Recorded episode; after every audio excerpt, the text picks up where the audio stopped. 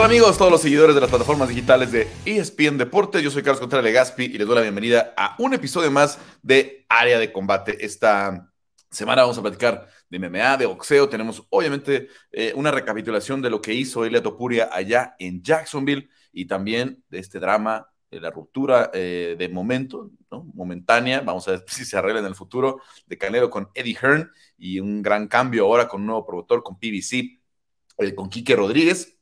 Antes saludo con mucho gusto a Juanma Ibarra. Eh, la próxima semana, Juanma, vamos a tener casa llena porque tenemos un tremendo análisis de UFC 290. Habrá mucho que platicar con los cinco mexicanos participando, con Esteban Ribovich también. Pero obviamente vamos a recapitular lo que sucedió el sábado. Eh, a mucha gente, yo, yo incluido, eh, nos convenció la Topuria de que está listo para pelear por el campeonato, ¿no? Vamos a ver cómo se dan las circunstancias, sobre todo el próximo sábado, ¿no? ¿Quién gana, Jair o, Alexander? Eh, Jair Rodríguez o Alexander Volkanovski, para eh, saber qué pasa con el título de 145 libras. Pero de entrada, Juanma eh, muestra madurez, muestra compostura, muestra un gran boxeo. Otra vez nos deja notar que cuando quiere derribar al rival, cuando es necesario, lo puede hacer. y probablemente, pues por ahí, por adición de Mark Goddard, no, no termina la pelea en un knockout técnico ni en el segundo que estuvo cerquita y en el cuarto que claramente la pudo haber detenido, ¿no? Juanma, ¿cómo viste a Ilia? Eh, Carlos, yo, a mí yo también soy otro de los convencidos, ¿eh? Y la verdad que pelea tras pelea, Ilia sigue sumando herramientas, eh, incorpora elementos que, que el mundo MMA le pide, incluidos nosotros, le pedimos porque cada vez el chico va mostrando más, ¿no? Le pedíamos patas bajas, conectó 19 patadas bajas. Eh, pedíamos que usara la lucha con criterio y la usó con criterio, lo derribó tres veces a Yoshemet contra ningún derribo, ningún derribo de Yosh.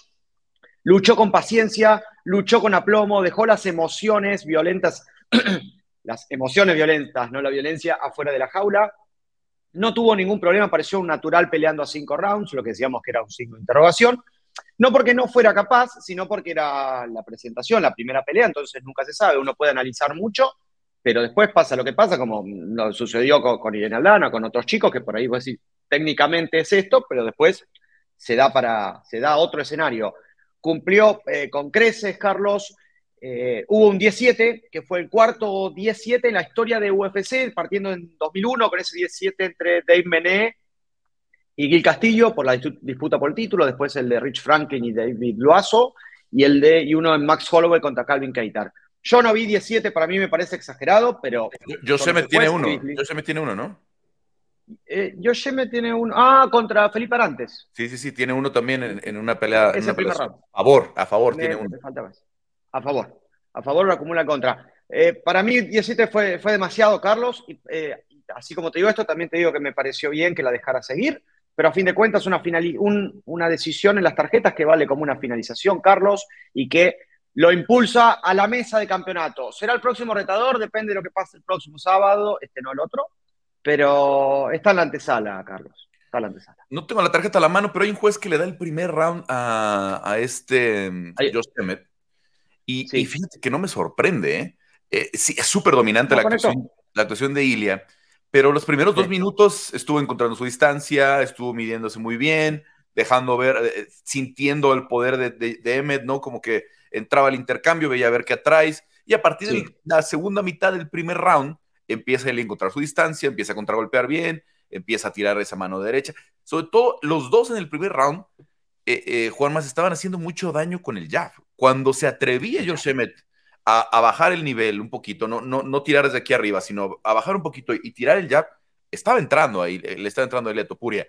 Lo que vimos al principio del quinto, Emmett eh, tira eh, digamos ya en, modo, en modo emergencia, ¿no? En, se ve que la esquina le dice, cuando él se da cuenta que le dicen que puede ir al quinto round, sabe que es el momento de su carrera, ¿no? Sabe que aquí se le va la carrera, eh, que yo se me, eh, pues se aleja mucho ya de una nueva pelea por el campeonato, que a los 38 años se ve difícil, ¿no? Que haga otra gran racha, ¿no? Como la, la que se había metido. Cuando llega contra Jair, llega con racha de cinco victorias todo tenía sentido, ¿no? Que, que, que, fuera un aspirante a pelear por el cinturón, pero en racha de dos derrotas, creo que por su mente pasa, ¿no? Es el, es el último gran momento de mi carrera eh, y le hace daño a Ilia, ¿no? Ilia me decía en la entrevista, no, no me tocó, yo, yo creo que, obviamente, Ilia no había visto el video, si ves el video, o al menos yo lo que lo tenía de frente en la jaula, nunca he visto a Ilia sacudido, no porque no me tocó estar en la pelea de Jay Herbert, ¿no?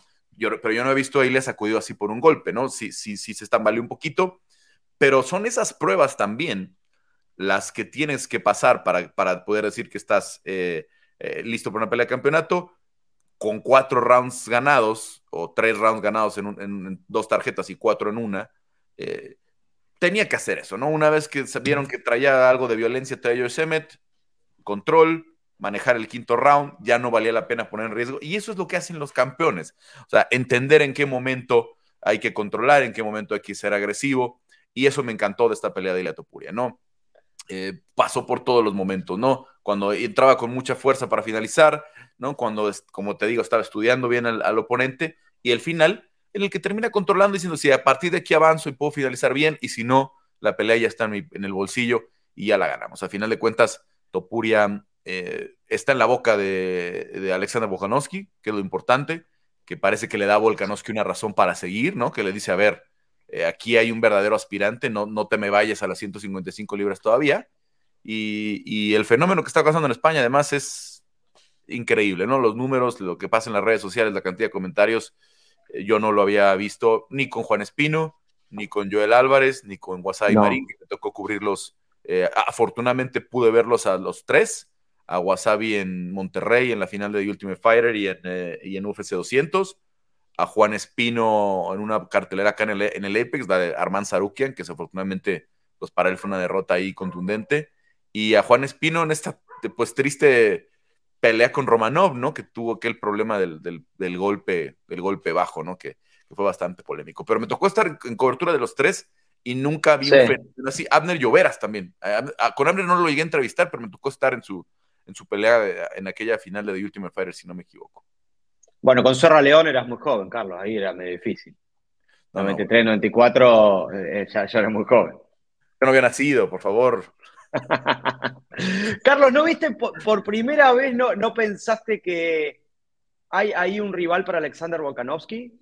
Cuando conectaba el jab, cuando manejaba el ritmo. Yo vi hasta, hasta un estilo similar en el striking y en la presión de Alex. Cómo escondía la cabeza, la postura baja para lanzar el jab, aprovechando el centro de, gravedad bajo, que eso hace que sea mucho más compacto y más cubierto, como cubre el mentón con los hombros y como eh, cubre la zona media. Fíjate que pegarle al cuerpo a Ilia es casi imposible.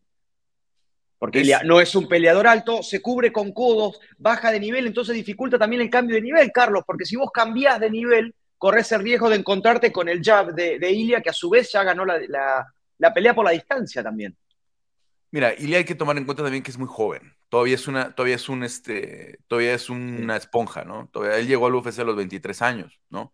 Este, eh, eh, incluso creo por ahí, este, que cuando le ofrecieron pelear contra Piotr Jan, eh, tenía 20 años, puede llegar al UFC a los 20 o algo, o algo así por el estilo, ¿no? en aquella función donde creo que fue la, aquella creo que fue la última de, de, de Sabit contra Calvin Keira, creo que ahí, lo, ahí le habían hecho una oferta incluso para estar en esa cartelera en, Rusia. Pero, a ver, el, eh, eh, lo que pasa es que cada vez su boxeo evoluciona más, ¿no? Yo, yo recuerdo, hicimos incluso un feature, un, especial, un, reportaje especial para, para Sports Center el año pasado, justo en las, en las fechas de septiembre, y ahorita vamos a platicar del 16 de septiembre, que le pusimos MMA Canelo Style. Y a mí lo me inspiró eso desde que escuché a Ilia Topuri hablar del, boxeo de Canelo, cómo lo admira y cómo tiene estudiado a Canelo, y cómo le gusta la guardia cerrada, y cómo le gusta cómo trabaja el cuerpo y los ganchos, y esa combinación eh, gancho que tira Canelo, que también Ilia le sale muy bonito el uppercut, ¿no? Eh, y es un gran admirador del boxeo de Canelo y de otros, de otros maestros del boxeo, ¿no? De otras grandes estrellas, y estudia y estudia y estudia y los ve, y mucha gente piensa que Ilia habla nada más de la de la, mm, ¿cómo se llama? De la, desde la arrogancia, como él dice, no, no es arrogancia, es confianza, es que estudia tanto y es que adapta tantas cosas nuevas cada vez que lo vimos, obviamente, eh, con, un boxeo magistral, ¿no? Con, para, hablando del, boxeo en el MMA, pues de lo mejor que hay hoy en día. Obviamente, Max Holloway tiene un gran volumen, pero técnicamente no está, no es tan, eh, tan apegado al boxeo, del, al boxeo tradicional. ¿No? Si vemos a, este, a, Holloway, ¿no? Con los golpes tan abiertos que a veces hace, ¿no? Estos jabs muy cortitos que solamente le, mete para la distancia. Lo de Ilia es boxeo puro. Lo de Ilia, al, usar tampoco el tren eh, inferior, no patea casi, no patea, eh, digo, ya lo vimos tirar patadas bajas, pero no tiró por ahí una patada media. Si yo me le hubiera puesto, le hubiera bajado la quijada como la estaba bajando ya a partir del segundo round, Yair le arranca la cabeza, ¿no? sí, sí, total. La cosa es que Ilia ya no tenía esta, eh, no, no, tiene estas herramientas o no las usa de la patada media a la patada alta, porque lo pudo haber acabado con una patada alta. Ya, ya M tenía las manos muy abajo y el, y, el mentón también muy, muy colgado, digamos, en ese sentido, porque estaba muy lastimado. Entonces lo pudo haber hecho daño con una patada alta y probablemente ahí terminar la pelea, pero al final eh, él, él, se apega mucho a su boxeo puro, encuentra la distancia y en ese sentido la pelea con Volkanovski sería espectacular, ¿no? Los dos metidos en la bolsa, en el, como le llaman, en el phone booth, en la cabina telefónica, este, puede ser una muy buena pelea de box dentro de, de las 145 libras, ¿no? Obviamente, yo creo que tanto la pelea de Volkanovski contra Ilya y la pelea de Volkanovski contra Yair la vamos a ver en algún momento. Ya sea que sea el siguiente escenario para él o en un futuro, porque creo firmemente que tanto Yair como Ilia van a ser campeones absolutos de la división en algún momento, ¿no? sí, es más probable verlo contra Volkanovski, Carlos, me parece. Yo no sé qué vaya a pasar la, próxima, semana, y te voy a decir por qué. Primero, eh, a ver, Volkanovski tiene serias aspiraciones de dos cosas. Quiere hacer mucho dinero, ¿no? Y, las peleas de dinero eh, fuera de lo que pudiera hacer Ilia, que ha generado ahorita ruido, y que para nosotros en, español, ¿no? Que lo vemos, el fenómeno, pero todavía no siento que se traduzca, está empezando, ¿no? Ya empecé a ver ahora sí mucho análisis y a personalidades como Daniel Cormier, como Chel Sonnen, este, los, los, digamos, los que suenan más, ¿no? Los, los ex peleadores que están como con el trabajo de analista más serio. Eh, estaba platicando con Anthony Smith, terminando la, la pelea el, el, sábado, ¿no? Este, Anthony estaba fascinado con el tema del vino, no sé si viste el video que hicimos el, el jueves por la noche, este, Anthony estaba y empezó a, pensar en la ciencia sobre eso y, y que él, también siempre había pensado que tomar cerveza a lo mejor le ayudaba, e, etcétera, etcétera, ¿no? Este, pero bueno. Lado desconocido ese del Lionheart. Sí, sí, sí. No, bueno, dice que él, es de Nebraska, dice que, bueno, en mi casa, este, o sea, tú entras a la casa y tomas 10 cervezas sin, sin darte cuenta, o sea, con, con, la familia y etcétera, ¿no? Este, porque dices, es que era lo que estábamos platicando, yo le decía, es que culturalmente en España y en Georgia, que además Georgia, a lo mejor no tenés mucho idea de su cultura, el vino georgiano es muy popular en Europa, es muy famoso, tiene, tiene, cierto, tiene cierto nivel de reconocimiento. Entonces, tiene, tiene buena uva, sí. Tanto en Georgia como en España, pues comer con vino, que seguramente me imagino que en Argentina se parece un poco la cultura, es muy común. ¿No? Y a lo mejor desde los 13, 14 años ya te, enseñan a comer con vino, ¿no? Y, no es algo, y no es algo que la gente vea mal, ¿no? No, es algo que la gente se escandalice, ¿no? Ah, no, cultural, no, total. Porque saben que, el vino, no, no, vaya, si se estuviera tomando, como dicen en España, una cubata, pues ya sería otra cosa, ¿no? Si, si, si, no, pero una copa de vino, una copa para acompañar, para maridar un plato de comida, cultural. Bueno, eh, pero creo que ya está logrando ese impacto, ya están empezando a encontrar este personaje carismático que es, este, e, e, tiene un séquito, Juanma, que yo no había visto un séquito de ese tamaño desde McGregor eh, ah. Mayweather, ¿no? Aquel punto máximo de la. Porque la verdad, el UFC normalmente controla mucho, ¿no? En el boxeo sí vemos estos séquitos de 50, 100 personas que de pronto llegan con el canelo, y etcétera. Pero en el MMA, el UFC reduce mucho, ¿no? Porque todos los espacios están muy controlados, porque la conferencia de prensa solo salen ellos. No es este show que vemos en la conferencia de prensa del, del boxeo en el que está el papá, está el, el, el manager, están las hermanas, las tías, este, eh, el, el, pedicurista, no, está todo, no. Acá en el UFC nada más es, a ver, la conferencia, al pesaje solamente va un peleador con una esquina, a la conferencia solo va el peleador solo, entonces no, no vale mucho la pena traer ese gran séquito. Ilia tenía en este caso, le acaban de hacer eh, esa pieza tan, tan, eh, pues tan bien elaborada que hicieron en, el Informe Plus allá en España, este, en la pelea de diciembre Ahora traía otro equipo de documentalistas, ¿no? Me entiendo independiente. Con el Road to the Title, hizo otro ahora. Traía al UFC Journey, que es el que se produce por parte de UFC para ESPN, ¿no? Que, se, transmite eh, en el previo a la pelea. ese era un, es un equipo. Y él traía otro equipo de documentalistas que, vienen, que venían desde España, que me hicieron ahí algunas, eh, me hicieron una, breve entrevista eh, para contar un poquito sobre esta situación, porque además es un poco anormal. Obviamente está su manager de Estados Unidos, está su manager de Europa, que son dos o tres personas que vienen con él, está su preparador físico, está su nutricionista, está su entrenador de boxeo, em, este, está, eh, están los otros dos hermanos Clement, ¿no? Eh, que son sus, La novia. Sus coches de Jubitz. Y, y, Liana o Liliana, no recuerdo cómo se llama la novia, que también. Este, Georgina. ¿Georgina? La novia, sí. Sí, bueno. Eh, la verdad no, no, recuerdo, no recuerdo su nombre, platiqué un poquito con ella, pero que también siempre está con él, ¿no? Estuvo, estuvo toda la semana de, la, de, la, pelea pegada con él. Está mm, su hermano Alexandre. Este, vaya, no, es un equipo nutrido, sí, sí. Es un séquito de ah. casi, casi 30 personas a donde va Ilia, ¿no? Y, por ejemplo, ya después de la pelea había muchísima gente esperándolo en el lobby, este, venezolanos que viven ahí en Jacksonville, mexicanos que viven en Jacksonville, que quieren tomarse la foto con él. Entonces ya está generando ese movimiento, ya está generando eso. Entonces ya está en la boca de, quien tiene que estar, que es la de Volkanovski. Lo que me preocupa es que Alexander, sobre todo si le gana a Yair de forma convincente, de forma contundente, le va a ser más atractivo ir por el BMF. ¿no? La situación del BMF es la que a mí me, llama la atención. ¿Por qué? Eh, el BMF se define el 29 de julio, dentro de un mes, un mes exacto, exactamente, ¿no? Con dos peleadores que son espectaculares, que son estrellas, que son de los más queridos en los Estados Unidos, ¿no? De, de los héroes americanos que hoy tiene el MMA, que son pocos, ¿no? porque Jamal, Jamal Hill no lo es, porque eh, Aljo eh, no lo es, ¿no? No tienen esa conexión, ¿no? Con el, no, no, sí. Con el, este, y se me está yendo otro campeón estadounidense. Bueno, Johnny. John. Johnny que está en otro nivel, ¿no? Johnny que sí está en, en otro nivel, ¿no? Eh, Johnny es una estrella global.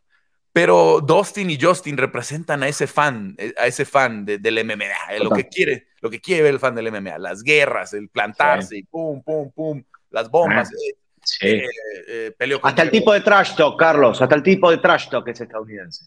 Son, son, son ese héroe americano que necesita la, la, promoción. Imagínate esta pelea para cerrar el año ahora que ya no tenemos la posibilidad de McGregor. Justin Gaethje o Dustin Poirier contra Alexander Volkanovski en Las Vegas en diciembre por el BMF. ¿Qué más grande podemos armar? ¿Qué, cosa más grande podemos hablar? Ya tomando en cuenta que Johnny contra Stipe es, el plan para, no, para noviembre en, Las Vegas, ¿no? Digo, perdón, en, Nueva York. En Nueva York. Yo, estoy pensando. ¿Y para Las Vegas esto? Sí, peleo. Última, cartera del año, imagínate, Poirier contra Volkanovski por el BMF, ¿no? Y, que Volkanovski también es un BMF, ¿no? Va y viene. sí, obvio, Carlos. Y además, otra cosa, si llega a ganar Alex, eh, sería su sexta defensa ya. O sea, tendría argumentos más que sobrados para decir, bueno, yo quiero una super fight a fin de año, una, que reviente la taquilla. Tenía su argumento, incluso si la pierde, que van a ser cinco. Que puede decir eso y decir, a ver, bueno, pues ¿por qué no que, denle, a una, denle una de contendiente a Ilia? Y si la gana, pues lo veo acá en, en, marzo, abril, ¿no? Lo veo en UFC 300, ¿no? Eh. Yo, yo voy por el BMF y nos vemos en UFC 300, Ilia, ¿no? Gánale a Max, gánale a, a Yair, gánale a, Ortega, ¿no? A Allen, a Cater, ¿no? Gana una, una más de esas, ¿no? Este, y, yo te veo en UFC 300, ¿no? Y no sé si Ilia todavía tiene esa palanca para decir, no, no, no, yo me espero, yo ya soy el siguiente retador, ¿no? Porque no se lo han prometido, porque no lo había firmado, ¿no? Si, no, hubiera, no. si hubiera sido un caso, por ejemplo, como lo de Yair con Ortega, ¿no? Yair con Ortega, los dos les dijeron, el ganador es el siguiente retador, ¿no? Así de claro estaba. El problema es que la situación se da incómoda, ¿no? Este, es por la lesión. Y luego, Volkanovski dice, me voy a 55 a pelear con, con Mahachev, ¿no? Y es lo que abre la puerta a una, a una, este, a una, a un, interinato, que es lo que está, que lo que tuvo que hacer Jair. Entonces yo me imagino una situación así, Alexander ha cumplido, Alexander ha cumplido decir, a ver, voy a pelear por 55, pero regreso en el verano a, a 45, denme la oportunidad, entonces yo pienso que ese puede ser un factor bien importante, ¿no? El atractivo que va a tener para él, eh, si por alguna razón no se da Charles contra Mahachev, él va a ir por la revancha, va a decir, no lo va a dudar ni un instante, si le gana Yair, ¿no? Claro. Si le gana Yair, va a decir, aquí estoy, denme la, revancha con Mahachev, no, ya la tiene Charles, bueno, denme al ganador del BMF, ¿no? Porque esas son peleas de mucho dinero. Porque en esa pelea puede hacer mucho dinero Volkanovski. Yo no, no, no, no, creo que haga lo mismo en una defensa más contra Ilia Topuria que, que eh, una, una, pelea de BMF contra, contra Poirier o, Justin Gaethje, ¿no? Esa es mi única, mi única duda. Si gana Yair, veo el escenario también similar, ¿no? Veo a Volkanovski explorando algo antes de pedir la revancha inmediata. Alex es muy, muy activo. Alex quiere pelear tres veces al año todos los años, ¿no? Entonces, yo tengo muchas dudas. Eh, ya estando la semana la próxima, voy a plantearle la pregunta a los dos, a Yair, a, a Volkanovski, ¿no? Pero todavía no los tengo de frente. Este... Pero también se puede, Carlos, se puede dar, perdón, se puede dar el escenario de que de perder con Yair quiera la revancha inmediata, como le pasó a Valentina con Alexa. ¿O ese escenario te parece que no es probable? Me Por eso digo que puede demorarse la pelea de Ilia contra Volkanovski si llega a perder Alex. Probable, pero no atractivo para Alex. ¿No? Porque Alex tiene muchas opciones. Valentina no. Valentina, ¿qué, opción tenía? ¿Qué, había para ella? ¿Qué podía haber hecho? En, eh, tal vez Amanda, pero Amanda ya se fue, ¿no? Pero Amanda ya este, estaba, ya tenía pelea programada en ese momento. No, eh, ya tenía pelea y ya se fue. O sea, si ahorita Amanda hubiera dicho, terminando la pelea de Aldana, me quedo solo para pelear con Valentina porque yo sé que la gente quiere ver esta trilogía, Valentina se va a la trilogía, ¿no? Y ya no pelea de vuelta con, con, Alexa, ¿no? Era más grande la pelea Valentina-Amanda, con Valentina viniendo de perder, incluso, que Alexa 3, ¿no? Amanda es la GOAT, Amanda es la más grande de todos los tiempos, es la que protagoniza los pay-per-views, etcétera, etcétera, ¿no? Entonces, eh, todo depende cómo se dé el, sábado. Yo creo que la gente está dando muy por sentado que si pierde Volkanovski vamos a tener revancha inmediata. Yo no lo sé. Volkanovski es un campeón diferente, es, una, es, un peleador diferente, lo mismo que Adesanya, ¿no? Lo mismo que Adesanya, son peleadores diferentes que quieren pelear muchos, eh, y es parte de su éxito. No aflojar, no dejar un año. total. No, dejar un año de, ah, pues este año nada más peleé una vez y me lesioné y bla, bla, bla. No, no, ellos han estado activos todo el tiempo, todo el tiempo, todo el tiempo. Agregale otro factor, eh, Carlos, perdón, agregale otro factor. El corte más difícil de peso que hace Alex Volkanovski es para pelear en la 145. Todo lo que sea pelear por encima va a ser un terreno ya conocido, porque en el circuito regional llegó a pelear hasta la división de los medianos, y el corte de peso debería tendría que ser menor todavía. Desde ese punto tendría un rival menos si no pelea en 45. Sí, a ver, yo por eso tengo en el pound for pound a, Volkanovski como el número uno, ¿no? Porque mm, puede pelear, él peleaba en peso medio. Si vemos su récord, tiene peleas en peso medio, ¿no? Y las ganó. Sí, sí, fue campeón vuelta, sí. Es la escena regional en Australia lo que quieras decir, pero ver a este tipo pelear 20 eh, kilos arriba, ¿no? O veintitantos kilos arriba de lo que está peleando hoy en día, me parece espectacular, ¿no? Este, y hablamos de eh, que peleó con un 170 en Mahachev. Si tú ves a Islam Mahachev y a Leon Edwards el día de la pelea, pueden estar del mismo tamaño, ¿eh? y a lo mejor con una diferencia de dos o tres libras entre Leon y Mahachev, ¿no? Entonces, hablando del, campeón del peso welter, el, actual, ¿no? Leon no tiene tanto volumen como, como Kamaru, por ejemplo, ¿no? O, Gilbert, ¿no? Que luego, luego se ven este, más, este, eh, con una musculatura mayor, ¿no? El Leon es delgadito, ¿no? Es, es este, eh, obviamente está en buena forma, pero, pero mucho, más, mucho más ligero. Entonces. Ah, pues tiene otro cuerpo, sí, total. Tiene otra complexión, digamos, ¿no? Y, Islam se ve gigante, ¿no? A la hora de la pelea parecía que eran. Eh, que parecía eh. que, se veía como un niño Makachev, ¿no? con la diferencia de, tamaños. Entonces, perdón, de Volkanovski. Entonces, me, da, me deja muchas dudas el futuro. Lo que sí tengo claro es que si mañana ponen a, a Ilia por el cinturón, no sería nada descabellado. ¿no? No, ya no sería nada, no creo que muchas pruebas más se tengan que pasar, ¿no? Eh, ¿Por qué? Porque todo el mundo dice, es que Holloway, ya paren con lo de Holloway. Eh, Holloway, solamente está, Holloway solamente está arruinando carreras.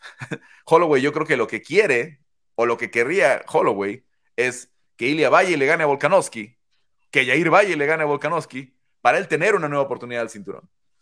Y pues ya perdió la trilogía, Carlos. En lugar, de, en lugar de estar, creo que para, para Holloway este es el escenario perfecto. Una pelea muy bonita con, con, con Korean Zombie, una pelea que va a ser espectacular. En la y que subir por el título con alguien nuevo. En la que él es ampliamente favorito, ¿no? Un veterano que ya peleó por el cinturón. Aquí sí yo me lo despacho y, y aquí los espero. Pero él va a estar diciendo que gane Yair, que gane Yair, que gane Yair, porque yo ya le gané a Yair.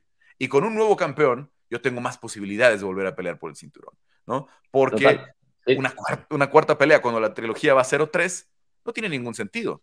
No, tiene, no, y más después de la tercera, Carlos, después de la tercera donde fue abrumadora la superioridad de Volkanovski. No tiene ningún sentido. Entonces, eh, y más bien yo creo que lo que, que, Holloway quiere, sí es pelear con Topuria, pero una vez que Topuria fuera campeón. Una vez que, claro, para tener todo el hype ahí. Entonces, para, para ambos lados creo que es así. En resumen, eh, Juan, más seis peleas en el UFC. ¿A qué ascenso te recuerda eh, Ilia Topuria? Y pasa que es muy difícil no trazar un paralelo con, el de Conor, Carlos.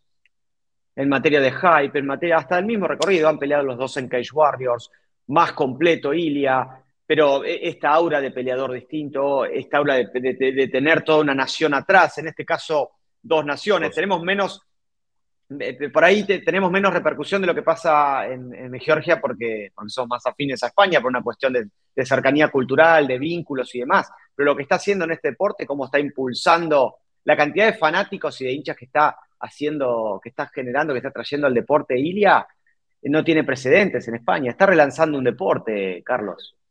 Ahora, en la región incluso. Y sí, porque está impactando en Latinoamérica y la, polémica que genera se parece a lo que veíamos cuando Conor, se parece, se parece a lo. No, no, se traduce tanto en inglés. Yo quiero lo que hablaba, hablaba, con Josh, porque Josh no estaba enterado. Yo hablé con Josh el miércoles y él no sabía nada. Él no se había dicho que, que le decía que le iba a retirar, no sabía que decía que, que le iba a acabar en el primero, nada, nada, nada. Decía, la barrera esa. ¿Eh? Es que no. no Está la barrera idiomática. ¿eh? ¿No? No, no, ya dentro del Media Day el miércoles ya escuchó un poco Josh lo que estaba diciendo y tal, porque habló en inglés Ilia, pero antes no había hablado nada en inglés. No había, no había entrado en las entrevistas en inglés, no había, hecho, no, no había hecho programas, no había hecho nada en inglés, Ilia. Entonces, todas las entrevistas que había prácticamente eran de un servidor y dos o tres que le hicieron en España, ¿no? Donde, donde hablaba nuestro amigo Álvaro, que también le hizo una muy buena eh, la semana de la pelea, ¿no? Entonces, mientras eso se empieza a traducir, va a generar, ahora, algunos factores. España es 10 veces más grande que Irlanda, ¿no? Sí. Pero los irlandeses son muy ruidosos. Y sobre todo, hay muchos irlandeses en Estados Unidos, que es un público gigante con el que conecta con los McGregor desde el principio, ¿no? Porque su gran... Y son más adeptos. Perdón. Porque es, espectacular lo que hace con Diego Brandao en Dublín, ¿no? Esa noche, pues, creo que Dana se convence del fenómeno que es y dice, este es el ah. futuro de la compañía, ¿no? Este tipo. Pero luego lo que pasa en Boston, a finales de 2014, es lo que les dice, vas a pelear por el campeonato, ¿no? Porque ya una vez que puede llenar una arena en los Estados Unidos, él solito se dan cuenta que, porque además me enfrentaba a Denis Siever, que no, no tenía sentido que esa fuera la pelea que le diera el acceso a la pelea de campeonato, eh, dice, aquí vamos, ¿no? Ilia tiene una, una performance eh, sólida, dominante, un comportamiento de superestrella, maneja muy bien la presión de la semana, que, que, y es el punto que iba hace rato que me desvié un poco con todo lo que hablamos del, del, del séquito que tiene, es muy agotador. Hay peleadores, no voy a decir nombres, me he tocado peleadores que ya para el jueves de la semana de la pelea ya están hartos. Porque hacen. El martes hacen el check-in, ¿no? Que cuando es como firman, los firman los pósters, les dan sus tallas, etcétera, etcétera. Este, eh, hacen el registro, ¿no? A veces el martes hay que empezar a hacer entrevistas, ya con algunos partners para, para los contenidos digitales del UFC. Miércoles tienes el Media Day, donde hay que hacer. El Media Day siete, ocho entrevistas uno a uno. Si hablas varios idiomas, tienes que hacer entrevistas en español, en inglés y portugués, por ejemplo, como le pasa a Brandon y Alex ahora, que, que hablan los tres idiomas. Entonces tienen que hacer entrevistas eh, a más medios, ¿no? Este, luego, el Media Day, que te van a plantear ahí 20 preguntas a lo mejor, 15 preguntas a lo mejor de, de, varios, de varias partes del mundo.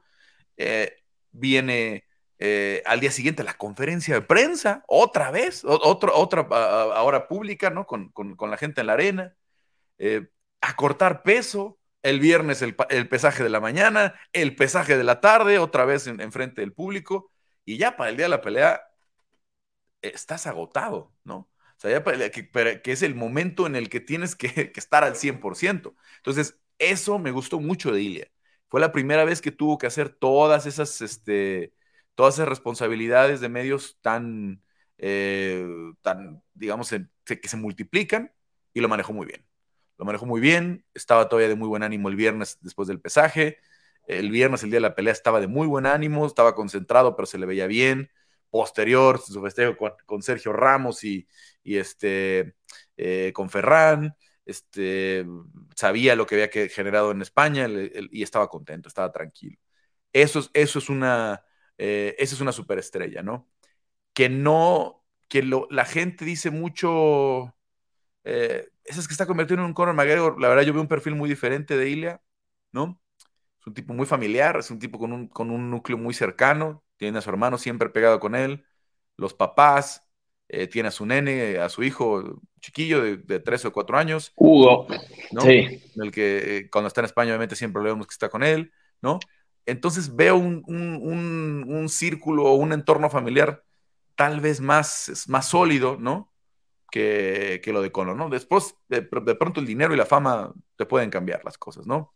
Este, pero no me imagino a Ilia este, separándose tanto de, de, los mortales como, como lo hizo como lo hizo McGregor, ¿no? En fin, ya la alargamos mucho. Sí, eh, Carlos, antes para cerrar, de cerrar este tema, eh, está despertando la pasión en un país que no era tan adepto a los deportes de contacto como sí Irlanda, porque los pueblos anglosajones están mucho más familiarizados con el boxeo. De, hecho, el, boxeo se reglamentó eh, en Inglaterra, en Queensbury.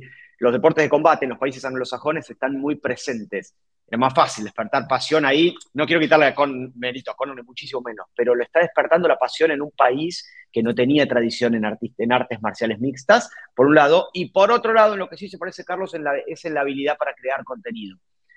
La tiene muy clara el equipo de Topuria, eh, Carlos, los documentales que están haciendo, los posteos que hacen, el trabajo de promoción que está haciendo Ilia va de la mano con todo este fanatismo que está despertando en la península ibérica y en Latinoamérica. Yo coincido, yo coincido con tu análisis. Eh, tiene un núcleo duro muy fuerte, familia del hermano Alexandre, que de hecho supedita su carrera profesional a la carrera de Ilia, y por lo que hemos podido ver, todo esto es un gran núcleo de contención para, para Ilia, clave para desarrollar la carrera. No lo hemos visto casi nunca hablar de cómo extraña y de que extraña la familia, un discurso que, hemos, que le hemos escuchado a muchos chicos. Extraña España porque se pasa meses fuera de ella, pero está bien contenido por todo su círculo.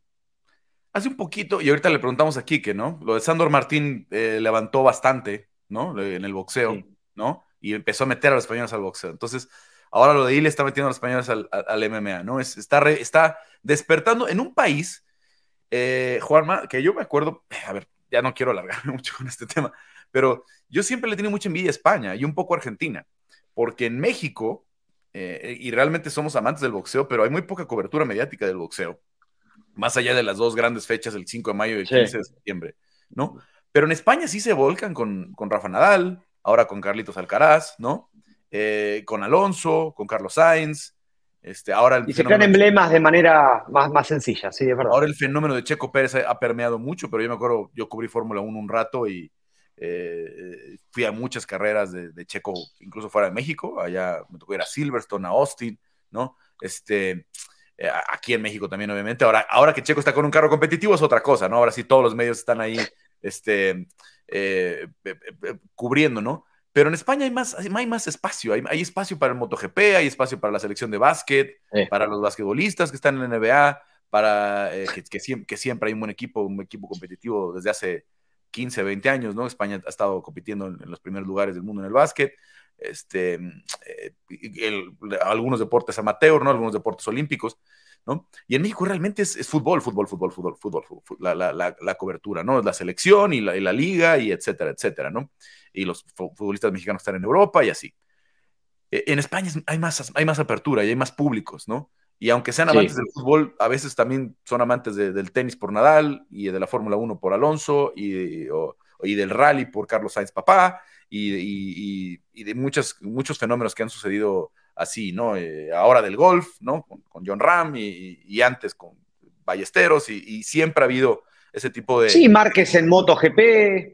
Sí, bueno, MotoGP que, han tenido decenas de, grandes pilotos en MotoGP, ¿no? Entonces, creo que son, son, es un país mucho más eh, abierto a este tipo de cosas, sigue dominando el fútbol, pero donde también hay estos espacios.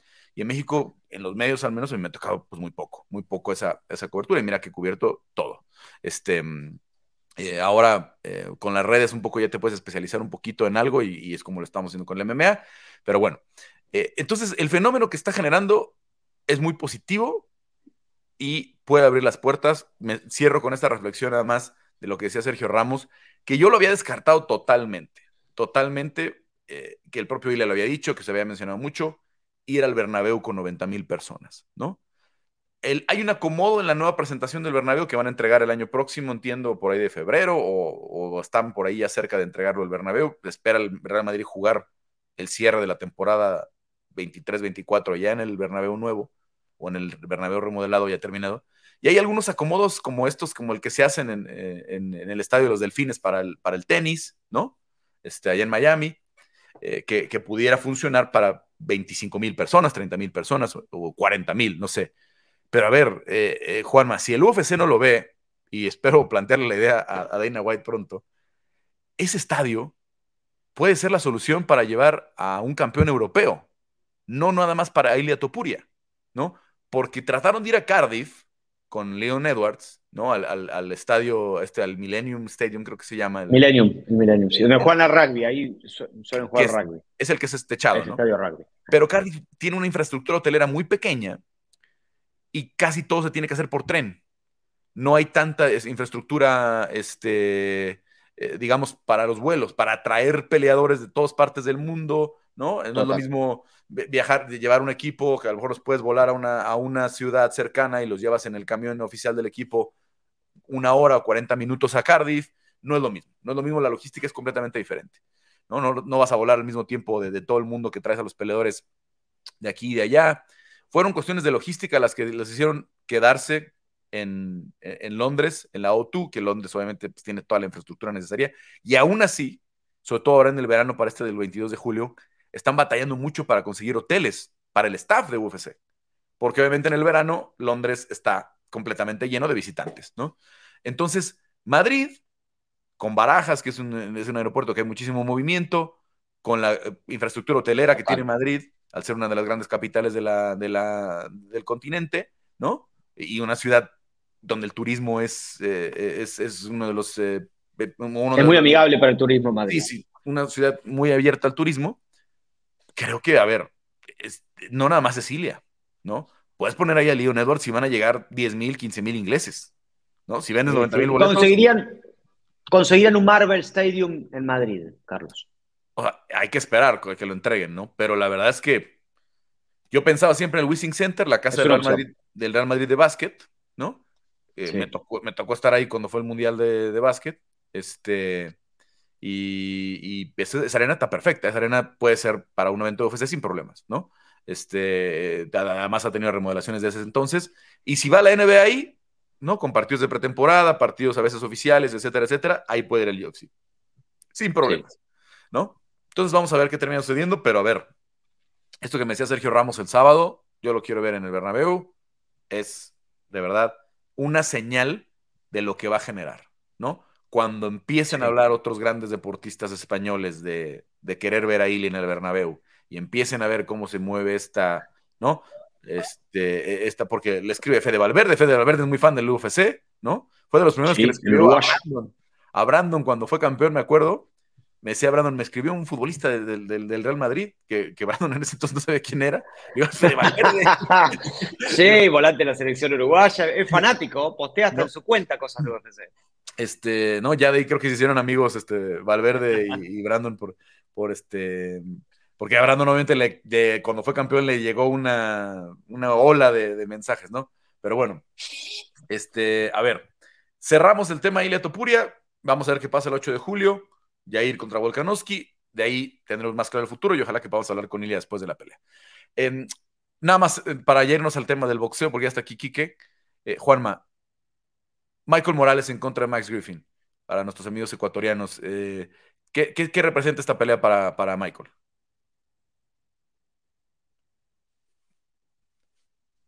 Ahí está, mejor con el micrófono habilitado.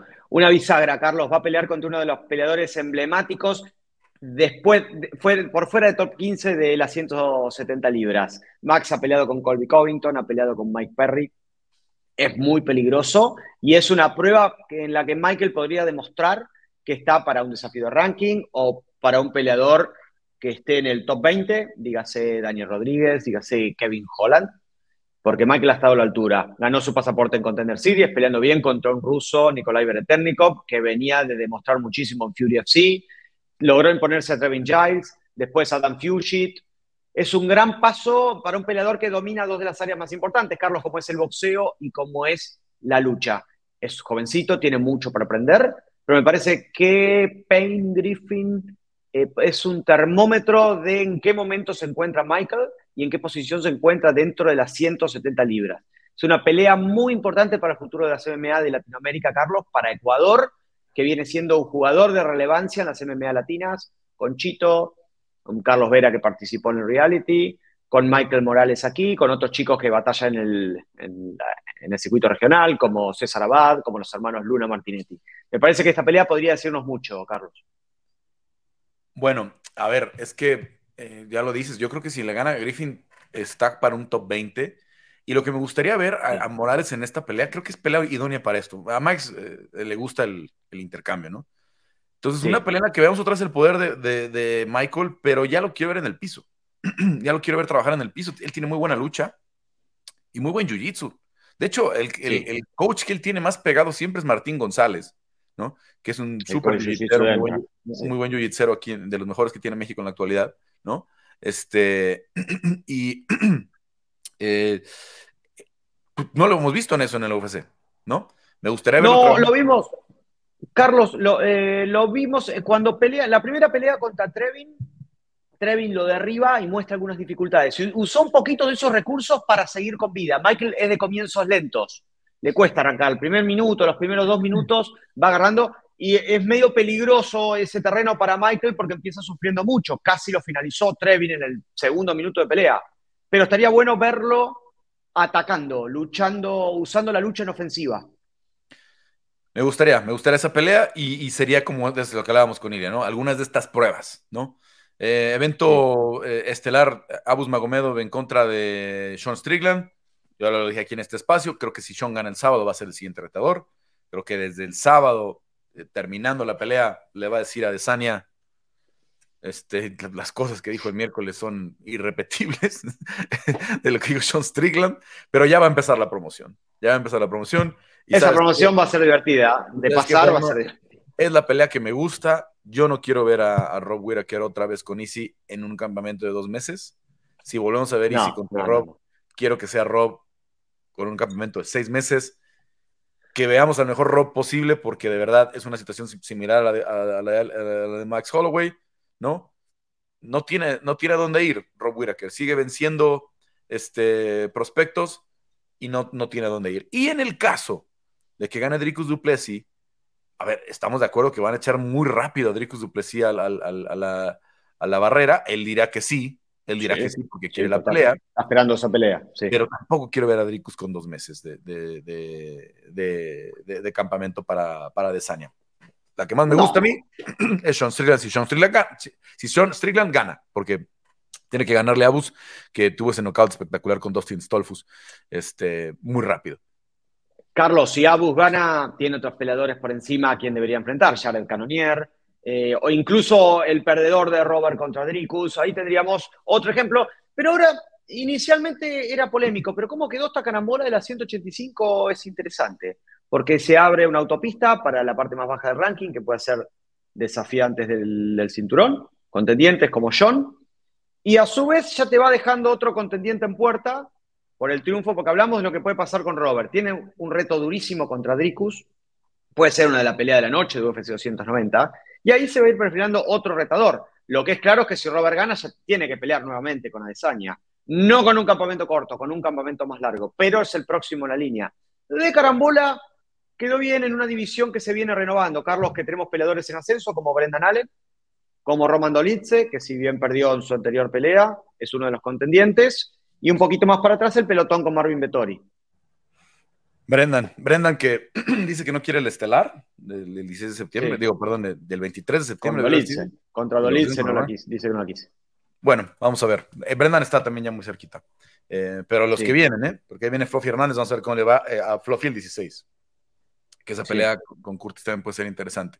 Pero bueno, a ver, vamos a pedirle a Héctor Cruz, eh, nuestro productor, que nos ayude con Quique Rodríguez, porque tenemos un, tema que nos atañe a todos. Tanto el MMA como en el boxeo. Quique, ya es oficial, ya, ya, lo habíamos platicado hace, desde hace varias semanas, pero ya es oficial. La Arena T-Mobile va a tener un evento de UFC el 16 de septiembre. Alexa Grasso en contra de Valentina Shevchenko, Kelvin Gastelum contra Shakat Ragmonov.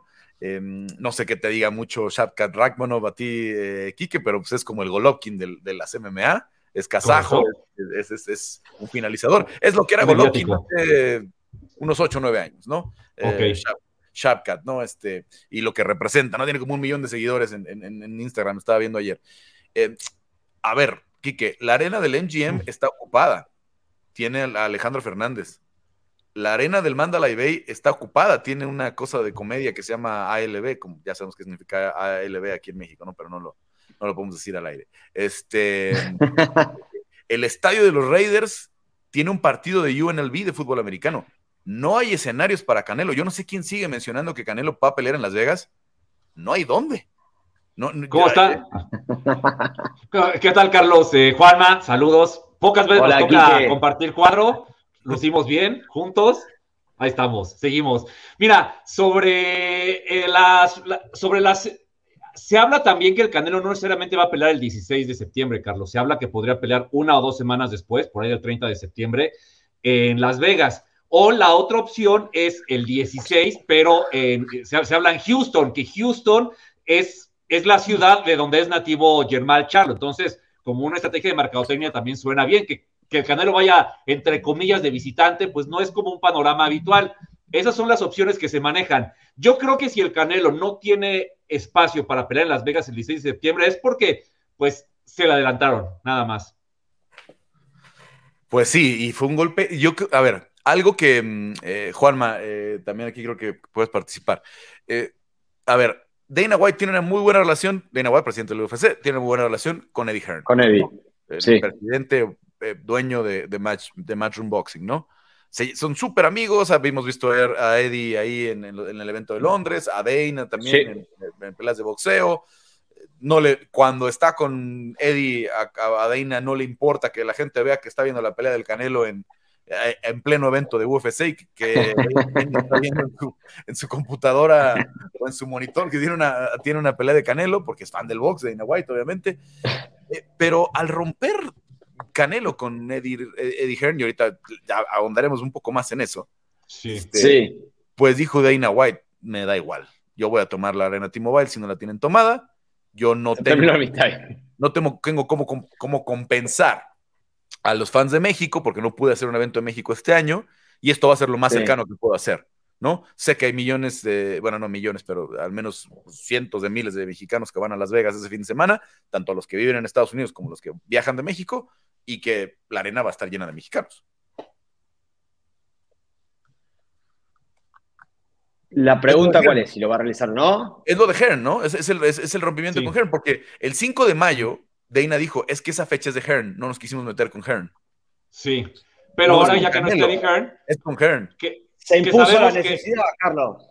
Y, que hay ciertas amistades que se cuidan entre sí y otras, digamos, enemistades que se tiran con todo. Y bueno, Oscar de la Hoya y Eddie Hearn, pues nos lo han dejado claro esta semana también. Eh, pues sí, yo creo que Dana White, pues al saber, y yo creo que él tenía claro que Canelo no iba a trabajar en septiembre con Matchroom, pues dijo, como lo, lo que mencionas, ¿no? No me importa, si la fecha está disponible es para mí y no, no le estoy pisando los, eh, los pies a mi amigo, entonces pues no me importa.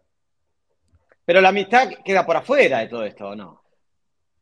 es este que el negocio. Este, queremos, necesito esta fecha para México porque no pude ir y tengo peleadores mexicanos que me van a llenar el estadio. Lo tomé.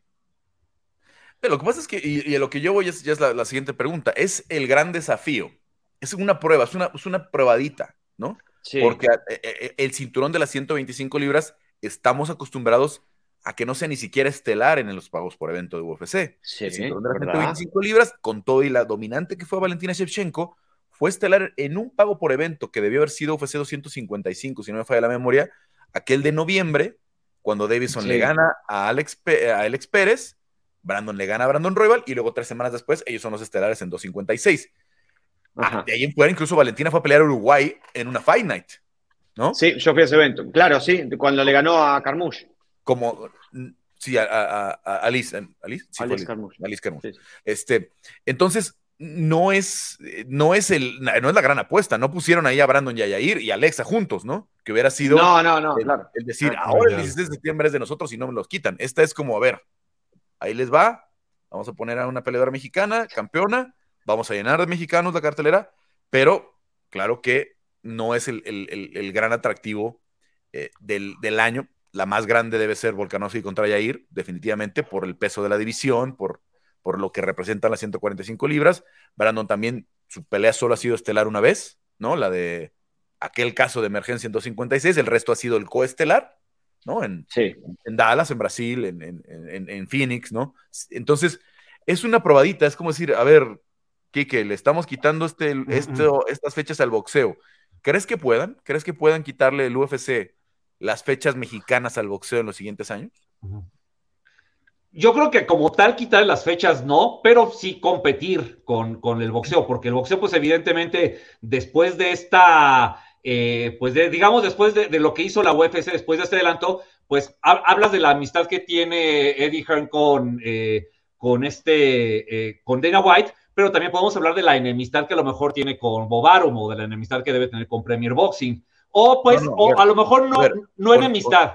con Oscar, al menos, y con Top Rank, con, con este, eh, ¿cómo se llama? Con, con Arum. Bob Arum. Dane está, Dane está, peleado también a muerte, ¿no? él, él, es 100% al lado de Hearn. Los enemigos de Hearn son los enemigos de Dana White. Era, era, hasta hace unos días era. No, es que, es que el tema, eh, Juanma, el, Canelo, digamos, se, se, deslindó de Eddie Hearn para, estas, para esta fecha de septiembre. Entonces, básicamente, Dana White no, no, no afecta los planes de Eddie Hearn, que él tiene que hacerlos por otro lado.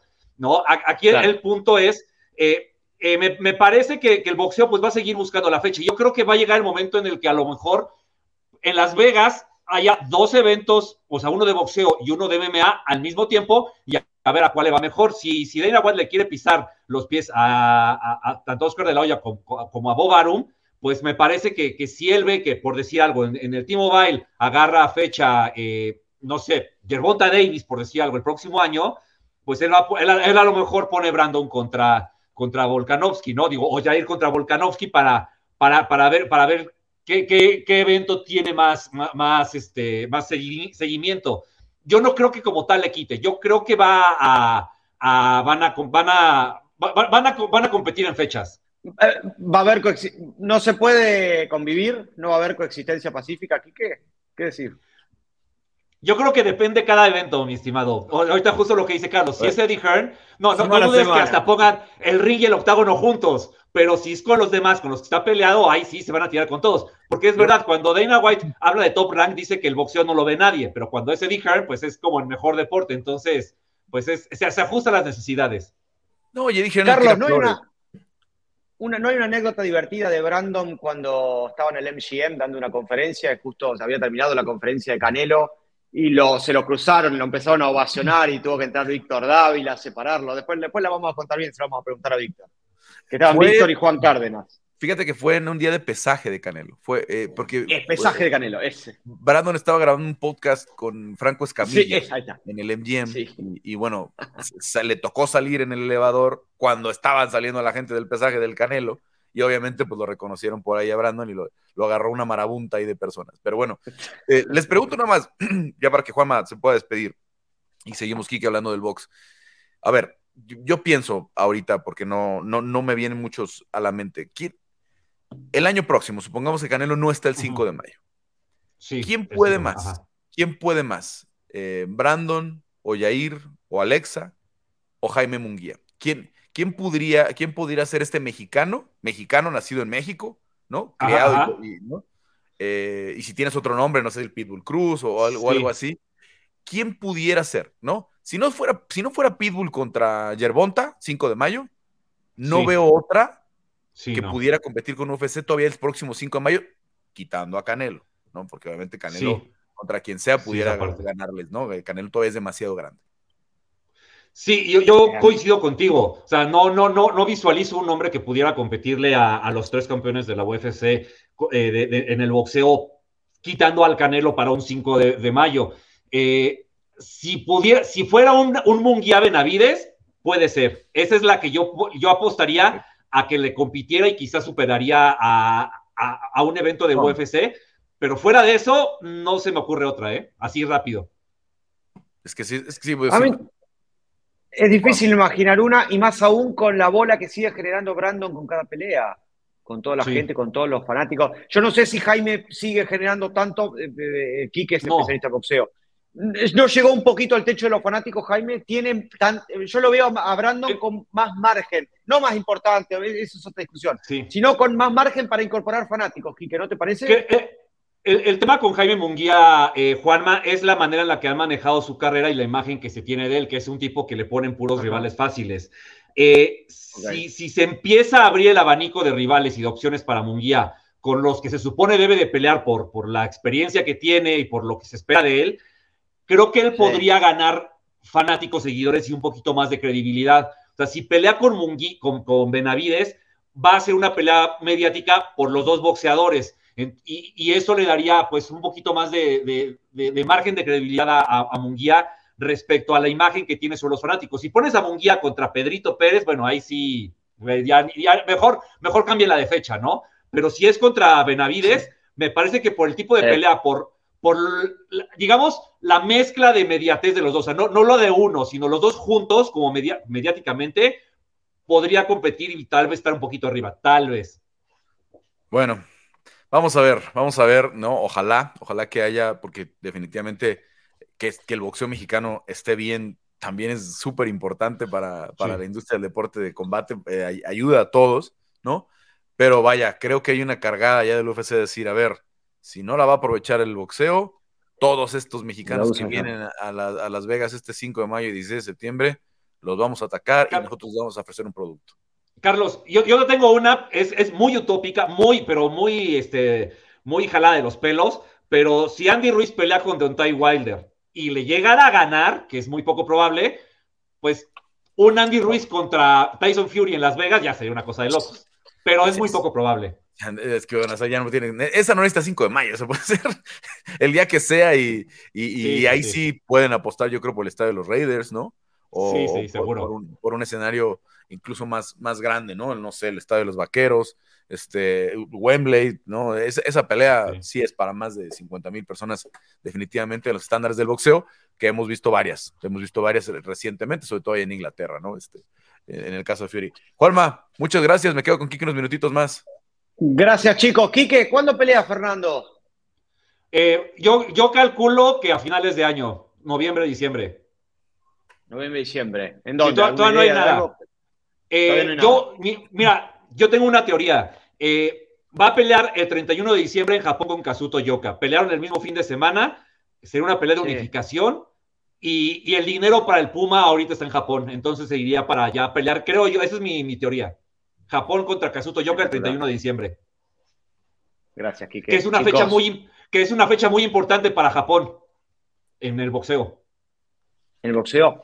Chicos, no se olviden, Lux 33, este fin de semana tenemos eh, actividad en UFC Fight Pass, la previa a lo que va a ser Vega 76. Chicos, abrazo para todos. Nos vemos, Juanma. Quique, ahora sí, a ver, qué semanita, qué semanita, que este, ya hablamos un poquito del tema, pero Ay, a ver, puro drama. ¿Va a volver a trabajar Canelo con Eddie eh, yo creo que sí, Carlos. Yo no, yo no siento que haya sido una ruptura. Canelo simplemente escogió otro camino, que de repente Eddie diga cosas al final son hombres de negocios y cuando tengan que hablar de dinero van a volver a ser los mejores amigos. Eh, si, si, Canelo pues cumple, o sea, si cumple esas tres peleas con Premier Boxing y, y Premier Boxing pues no lo quiere amarrar para más peleas porque a lo mejor cree que ya no va a ser más negocio, pues seguramente del lado de Hearn pues, pues se levantará la mano porque él me parece que siempre estará dispuesto a, a ver qué negocio puede hacer. A ver, ahora, Canelo tiene 32 años, ¿no? Sí. Em, después de estas tres peleas va a acabar como de 34, ¿no? Sí, o em, poquito antes de los 34 tal vez. ¿Cuántas peleas le quedan de atractivo a Canelo? De, ser la superestrella del boxeo, ¿no? De ser la, porque hoy todavía, todavía arrastra esto, todavía es el más vendedor, todavía es el que mueve la aguja, todavía es el que dice dónde, cuándo, contra quién, con qué promotora, ¿no? Este, y, en base a eso los demás hacen sus planes. ¿No? Entonces, este, ¿cuánto le queda de eso Canelo? ¿Cuántos años crees que le quedan a Canelo? Híjole, es una muy buena pregunta, Carlos. Eh, la, verdad, la verdad, eh, por, teniendo que decir algo, yo diría que las tres peleas con Premier Boxing es lo que le queda. O sea, evidentemente va a seguir después, pero como en el plan de estelar, yo creo que eh, estas tres peleas. Es que es mi, duda, si, si Hearn va a llegar con otro costal de billetes en, 2025, ¿no? O sea, si va a llegar, o sea, va a poder seguir diciendo, tienes 35, 40 millones de dólares por pelea. Yo creo que no, y yo pienso que Canelo tendría que entenderlo de alguna manera, porque si no se los va a dar Eddie no se los va a dar nadie tampoco. Eh, ni, por su cuenta los va a conseguir, creo. Eh, yo lo que pienso es que a, Eddie Hearn, de, manera mediática y de una manera atractiva para hacer un buen negocio con el Canelo, pues le quedará la carta de, Edgar Berlanga, que, que me parece tiene un convenio de tres peleas, tendrá que alargarlo, porque eso, pues, no, me parece que Eddie Hearn no tenía el panorama que, que Berlanga no peleara con Canelo en, este, en estas tres peleas, y, por ahí me parece que podría ser una pelea mediática más. Creo que nos queda claro que Canelo en Premier Boxing no va a pelear con Benavides, no lo va a hacer, pero a, pesar de eso, sí, sí, ahorita, y ahorita si quieres profundizamos, pero hay rivales con los que el, sabemos que el Canelo eh, vende solo, ¿no? Y, el rival que le pongan, pues, pues lo tienen que levantar, tienen que hablar bien de él y cosas así para que, para que se pueda vender un poquito mejor la pelea. Y, creo que Premier Boxing tiene boxeadores en 168 libras para eso. Pero Benavides, eh, bueno, vamos si quieres ahorita a profundizar eso. Eh, me parece que, queda la carta de Edgar Berlanga como, como posibilidad de hacer un negocio con Matchroom para más adelante. La gran expectativa de la gente es esa, ¿no? Y era mi siguiente pregunta por eso. Vamos a ver Benavides Canelo bajo PBC. Y si no, ¿quién puede ser? ¿Cuáles son las tres peleas de Canelo en PBC? Sí. Mira, yo, yo siento que lo de, lo de lo de, lo de Benavides no se va a hacer. Y, y, un amigo me lo comentaba así, pues como en una plática en corto. Me comentaba, los Benavides han molestado, ya han, ya han buscado tanto, ya han dicho tantas cosas sobre pelear con el Canelo y sobre que les tiene miedo y sobre que, va, sobre que no quiere pelear con ellos, que nada más por no darles el gusto de ese payday, no se los va a dar. Y como el Canelo puede decidir, a pesar de que Benavides es mandatorio, pues se van a tener que quedar con las ganas. Y la verdad es que yo siento que sería muy inteligente por parte de los Benavides planear una carrera sin considerar a Canelo. Si en el camino por alguna razón se les llegara a cruzar, bueno, mejor, pero, pero yo creo que deberían, no deberían de ser los eternos perseguidores del Canelo y sí buscarse su propia identidad y su propia carrera para que pues puedan aspirar a las bolsas que ellos quieren aspirar, ¿no? Y sobre... Ajá, dime, dime. Si tuvieras que, apostar la casa, ¿cuál pasa? ¿Canelo Benavides o Munguía Benavides? No, Munguía Benavides, 100%. 100%, Munguía Benavides. después de lo que vimos ayer eh, de, de, Oscar, que está tan, tan desatado y... Ya sabemos cómo es. Ya sabemos cómo es. Con, con, con, con todos, ¿no? Sí. Sí, pero mira, a la hora de que haya que hacer números y cuentas, y si, si, si a los promotores les parece, van a ser los mejores amigos. Ya fueron Eddie Hearn y Oscar de la Hoya mejores amigos en vivo contra el zurdo Ramírez, pueden volver a hacerlo. Mientras el negocio les cuadre, se van, a, van a tomarse fotos juntos y toda la cosa, Carlos. Que además, yo lo que pensaba, o sea, e, ese pleito en redes sociales que, que, que hicieron Hearn y Oscar de la Hoya, pudo ser un martes o un miércoles cualquiera, pero no, fue el sábado durante la función de Edgar Berlanga. Entonces, pues, pues, pues también saben del negocio, ¿no? Ahora Berlanga, ¿qué tiene que ser Berlanga para que, híjole, pase de estas tres peleas con, con, con Mashroom y, esté para Canelo? La, verdad, yo creo que lo único que tiene que hacer Berlanga, Carlos, para que eso suceda es llenar el Madison Square Garden, generar buenos números a Dazone y, y nada más. Si pelea bien o mal, ya eso es otro cuento. Aquí, ¿con quién? ¿Con quién ponemos a Berlanga de aquí a...? Porque, a ver, cuando firma con, con, con Eddie, todo el mundo piensa, firma con Eddie porque ya está cerrada la pelea de Canelo, ¿no? Sí, todos pensábamos eso, definitiva. todos, sí, definitivamente todos pensábamos eso. Pues mira, eh, me parece que también una, una pelea que mediáticamente es interesante es la de Munguía contra, contra Berlanga. Vamos a, nos vamos a quejar de esa pelea, vamos a decir que los dos no sirven para nada, que son los tres Munguía Berlanga es, es Eddie, Oscar. Y, de la olla. Sí, pero se van a yo creo que se van a entender. Los dos están en Dazón, la plataforma. Eh, hay, que recordar que Oscar de la Hoya tiró la pelea de, de Munguía con Germán Charlo porque Dazón iba a quedar fuera de la ecuación. Al estar los dos dentro de la plataforma que les paga, yo creo que no tendría ningún problema en organizar la pelea. Eh, los dos boxeadores, pues a su manera de ser, son mediáticos, la gente para, por el motivo que sea lo sigue y me parece que sería una pelea que generaría buenos números. Para criticar si quieres, pero generaría buenos números y con eso se van a quedar los promotores. Pues qué semanita, Kike, qué, qué, qué, días hemos tenido este, con, con todo este movimiento. Pero bueno, pasando al otro, de, lo de Charlo Canelo ya es un hecho, nada más vamos a ver cuándo y dónde, ¿no? Sí, exacto, cuándo y dónde. Eh, puede ser 30 de septiembre en Las Vegas o se habla, pues, el propio 16 de septiembre, pero en Texas. Ya veremos dónde, dónde, a lo mejor dónde le ofrecen mejores condiciones de trabajo al Canelo. Bueno, em, y luego también vimos esta semana al papá de Andy Ruiz, ¿no? Acusando al equipo de, de, Ante Wilder que están queriendo ofrecer un porcentaje muy bajo, ¿no? Que le están dando vueltas al asunto cuando la pelea ya parecía muy bien amarrada, ¿no? Sí, sí, que, si nos vamos a la parte administrativa, es la pelea mandatoria del Consejo Mundial de Boxeo para, para, para sacar al retador mandatorio de, Tyson Fury. Pero sí, o sea, de hecho, incluso Deontay Wilder publicó un video, pues, invitando a que Andy Ruiz aceptara la pelea, no de una manera agresiva ni nada raro en Wilder, pero pues lo que dice la familia Ruiz es que era un, era un 70-30, si mal no recuerdo, el, eh, el tema de la bolsa y que pues ellos dicen, no, pues Andy Ruiz tiene su nombre y pues se merece más. Que esa, me parece, esa parte me parece debatible, ¿no? Eh, pero Kike, a ver si, si la pelea en Las Vegas. Perdón, yo sé que The Wilder es, es deportivamente hecho más. Sí. Pero la venta de Andy Ruiz es, o sea, si es 50-50, ¿eh? O sea, van a ir muchísimos mexicanos y, mexico-estadounidenses a apoyar a Andy Ruiz. Sí, seguro, seguro. Sí, sí, sí te creo, Carlos. Eh, pues es un tema, ya sabes, de egos, de qué crees que se merece cada uno. Muchas veces los managers son los que eh, buscan imponer las bolsas y pues tendrán que sentarse a negociar y platicar y llegar a un acuerdo, porque pues la pelea, las dos, los dos la quieren, la pelea está hecha, la bolsa está puesta, eh, solo falta que, los dos acepten las cantidades y, nada, ¿no? Yo estoy de acuerdo contigo con la parte, la parte, la parte de las ventas a, lo mejor Wilder podría jugar la carta de hacerla en otro lugar, donde él pudiera ser el lado A en la, parte de ventas, pero, ¿Pero, dónde? Pues vamos a ver. Si se van a Staples Center, es Andy Ruiz. Sí, no, no, no. California es de Andy Ruiz. Si se van al estadio de los Vaqueros, si se van a, Houston, se van a Dallas, a San Antonio. Sí. ¿No? Pues yo, yo pensaría un Atlanta, un Nueva York, tal vez una ciudad donde él pudiera tener, tener más, más fanáticos, Carlos. Creo yo, no sé, pero, pero evidentemente eh, ni, ni, Premier Boxing no, no, va, no va a dejar esta pelea en un lugar donde le genere menos ingresos, ¿no? Y si eso implica que Andy Ruiz sea el lado A, pues así lo van a hacer y pues tendrán que sentarse a platicar, dejar a un lado el ego y decir, bueno, si queremos hacer esta pelea y hacer negocio, pues tiene que ser bajo esas condiciones. Bueno, bueno, bueno, bueno. Eh, eh, interesante ese asunto. Ahora vamos a, ahora sí, a las peleas de esta semana. ¿Qué tenemos este fin de semana que no nos podemos perder, Quique?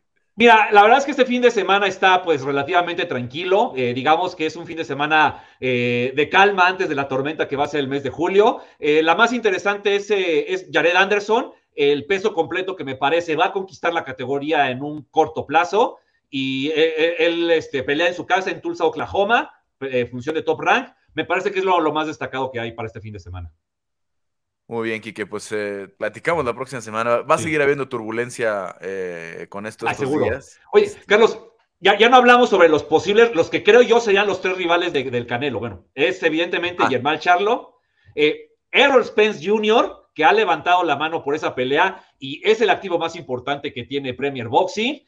Y, me parece que habría que conseguir ahí un, un, tipo, un Carlos Góngora, por ejemplo, que es el ecuatoriano también que trabaja con Premier Boxing, que sería un rival para, para que el Canelo tenga una pelea tranquila. O sea, Spence pelea el 29 de julio, el 29 de julio, ¿no? Sí, no, eso podría ser para el 5 de mayo. Es que no sé si aguanten hasta el 5 de mayo, porque es, no, sí. Bueno. es que bueno, si tomamos en cuenta que Spence pelea cada, una vez cada año y medio, o sea, al menos que él hiciera un tune-up en diciembre o algo por el estilo, eh, pero, pero si, si, se va a hacer esa pelea, yo creo que los Spence no tendría problema en programarse para, para, para, para esa fecha. Ahora Spence lo más que ha peleado es en 154, ¿no?